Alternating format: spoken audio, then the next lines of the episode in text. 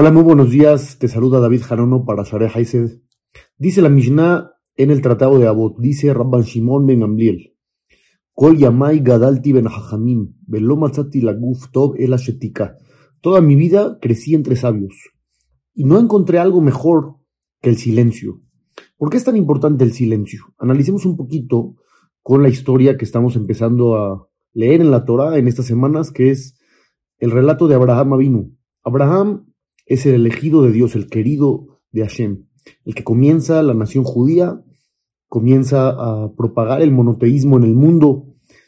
Él se caracterizaba por el Hesed, hacer favores, pero no solamente hacer favores, sino hacerlos de la mejor manera, más completa y desinteresada. Él no obtenía absolutamente nada de la gente a la que ayudaba. Inclusive está escrito que cuando ellos le agradecían, él les decía, no tienen que agradecerme a mí, yo no les di nada, todo es de Dios. Y entonces la gente le preguntaba, ¿quién es Dios? Y ahí empezaba él a propagar sus enseñanzas. ¿Qué es Abraham Avinu? Entendamos la esencia del personaje.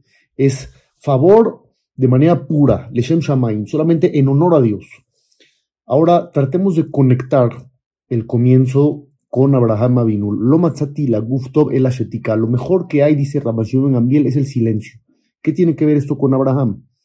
El asunto es el siguiente. Cuando uno habla, a veces puede ser también de manera desinteresada. Puedes hablar bien de alguien sin la intención de obtener algo a cambio, o lo contrario, puedes hablar mal de alguien sin ganar absolutamente nada. Si tú hablas bien de alguien sin la intención de recibir algo a cambio, eres similar a Abraham Avinu te comparas a él, actúas de manera pura, Leshem Shamaim, solamente en honor a Dios. En cambio, si hablas mal de alguien, sin interés alguno, sin ganar nada, sin ningún tipo de beneficio, eres lo contrario a Abraham. Dios ama a Abraham y odia a las personas que se comportan exactamente lo opuesto a él. No podemos hablar la Shonara, sabemos que es algo pecaminoso, sabemos que es algo no positivo, es algo malo, pero entendamos lo grave que es. Si tú hablas mal de alguien, ¿qué ganas? Normalmente no gana uno nada. Y aunque uno cree que gana, al final uno pierde. Si Abraham es el querido de Dios, el que habla mal de la gente es exactamente lo contrario. Cuidémonos de este tema que es básico. Aprendamos de Rabban Shimon Ben Amiel, aprendamos de Abraham Avinu.